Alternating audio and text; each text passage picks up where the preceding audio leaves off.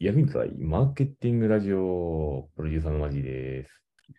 皆さん、こんにちは。マーケティングを教えております。マークです。お願いいたします。よろしくお願いいたします。本日のトークテーマは、えーはい貧困をなくそう。貧困をなくそうでございます。じゃあ、これ、前提言わへんかったらわからへんやん。昨日のラジオで、SDGs にどう我々のラジオが貢献できるかを冒頭のトークテーマで話そうっていうね、決定だったわけですね。で今回からあの17回にわたりまして、SDGs の、えー一個一個こう取り上げて、マークのこの,、あーここのラジオの、えっと貢献を考えるということなんですけど、まず1個目のテーマが、なので貧困をなくそうという1番目の項目についてでございます。さあこのラジオが、この貧困をなくそうということで SDGs に貢献するための方法を考える。考えようということでそれでいくと、もう1個目は、まあ、いくつかあると思うんですけども、一番最初は多分は働く方法だったりとかすると思うんですけど、はいはいはいはいはい。もっと手前か、食べるものなのかな。そうはね。だからこの働く、でも難しいね。働くと食べるがさ、基本的には基本セットになってるからね。うん。働いて食べるっていう。短期、中期、長期で考えると、長期は確実に教育になってくると思うんですよね。だけど2番目の項目に飢餓をゼロにっていうのがあるから。いやいや1番、まだ今日は1だから。だから1だから1。うんだから貧困だから仕事じゃない。あらゆる場所であらゆる形態の貧困に収集を打つ。貧困のやっぱその、一つ目の原因はやっぱ情報量の格差だと思ってて、はいはいはい。貧に困っていうのは基本お金がないとか、何かがないものが貧困だと思ってるんで、じゃあそこを知ってるってだけでは全然違うんで、やっぱ情報ラジ量、オでだから貢献するためには我々がこう質の高いうん、内容のえー情報を提供すると。貧困をなくすためには情報が大事なんで、我々のその役に立たないって言ってるやつをちょっとでも役に立つ、貧困をなくすための役に立つ情報を流せばいいってことで、じゃあ今日のニュースいきたいと思います。OK です。1個目の目標達成。え 達成してないね。取り組んでもないで達成とか言っても、言ったら達成してるような感じるってね。いえーということで、今日の価値あるニュースを、えー提示したいと思います。えー これでいいんやろうか。Z 世代も自由にと色、価値観で分かれる購買行動とアプローチということで急にさ、もうミクロの話。はいまあ、Z 世代にもいろんなグループがあるんだということで、はいはいインテージさんが、えっと、8個の価値観グループを、えー作っておられるということらしいんですね。これは、はいえっと、インテージさんが、えっと、5万人を超える消費者から継続的に日々の買い物データを収集しているわけなんですけれども、うんまあ、それを元にして価値観を分析軸にした8個のグループを生成したということで、今日はこれについてちょっとディスカッションします。まず、バッと見ていくと、大きく分けると4つのグループがありますと。品質指向性と簡便指向性、自己指向性と価格指向性っていう大きなグループがまああるわけなんですけれどどね。もう一個一個見ていきましょう。はいうん。どれからいきますか？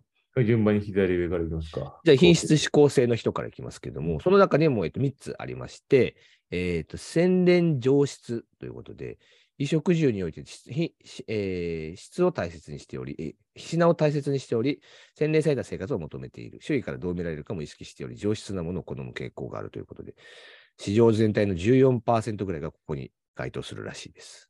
そんなにいるの？まあでも、三重、三重とかなのかまあ、それに多分近いんじゃない？世帯年収は、でもここね、高めなんですよ。確かに84万円。他の世帯年収に比べてもやや高めな、ね。だから、えー、とグルーピングですね、これね。そのステージに合わせるっていう、なんかちょっとしたハイグレードな人たちになりたいっていうような。品質志向かつ、えー、と洗練上質なものを求める傾向がある人たちですね。どうぞ行こで2つ目が品質志向の、えかつ、えー、と健康重視層ということで、健康の意識が非常に高く安全な食材を選んでいったりとか、自分の価値基準があって気に入ったものを愛用するというものらしいですね。これ市場の構成要素6%。うんうんうん既婚倍率が85%です。結構既婚者に多い傾向これはなんか。かあの、お俺とかマークがなんか地味に入ってきそうなああ、確かにね。ポジションだよね。うんで品質を重視している、かつ健康重視層だもんねうん。で三つ目が品質を重視している、かつ定番、安心価値観グループということで、現実的で堅実、健康的な生活を営んでいる。流行り物よりは安心のできる、まあ、スーパーラガードそうやな。定番品を、あ、ララガードというかあれか。えっと、マジあのマジョリティマジョリティ層、これね。え定番品を好み、えー大手銘柄を買い続けることが多い。これ、市場構成はやっぱり20%がありますね。うん。うん、これ世帯年収は低め。だけど、えっと、既婚倍、既婚率は高め。のそうですわわかる気もするっていう感じですね。はいはい。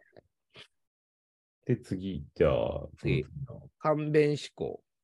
手軽さ優先っていう、まあ一つのこれは価値観グループですけれども、えー食事は利便性や効率性を重視、手軽で簡便な生活を送っていると。価格よりも効率を優先するそうですと。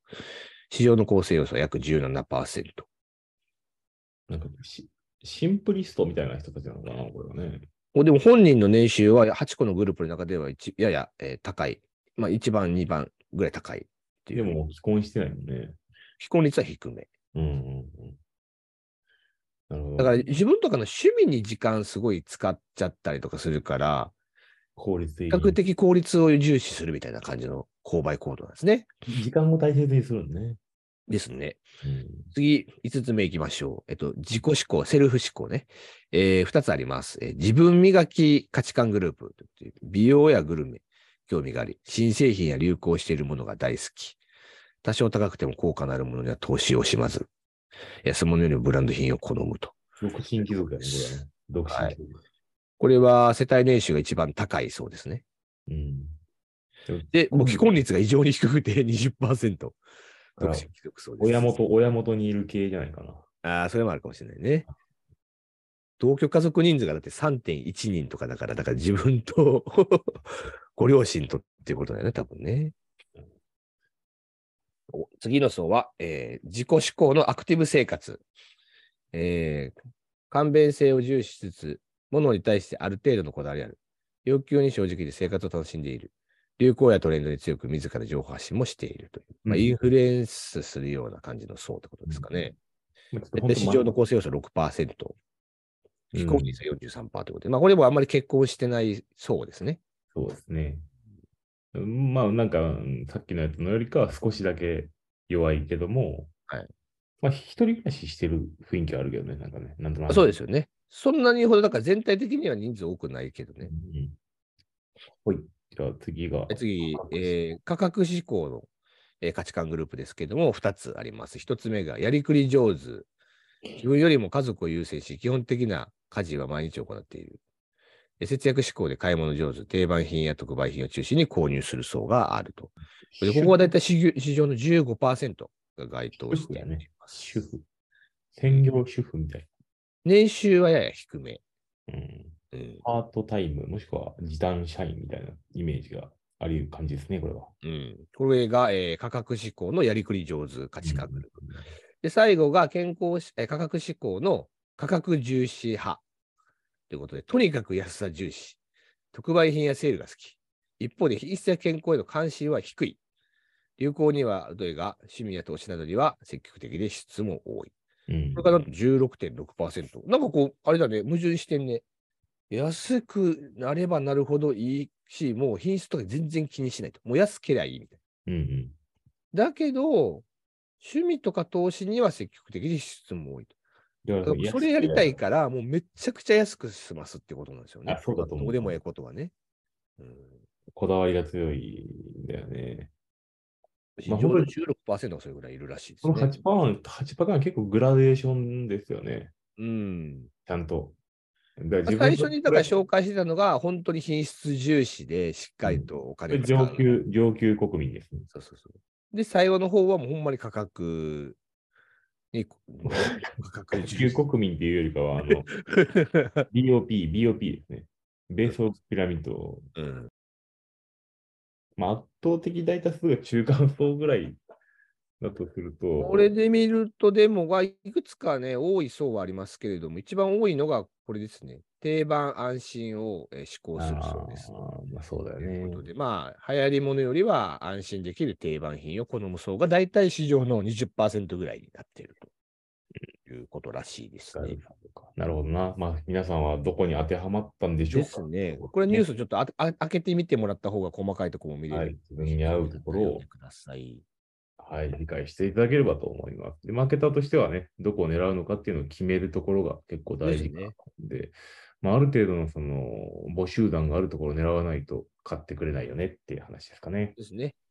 ということで、はい今日の以上でございました。はいバイバイはい、バイバイ。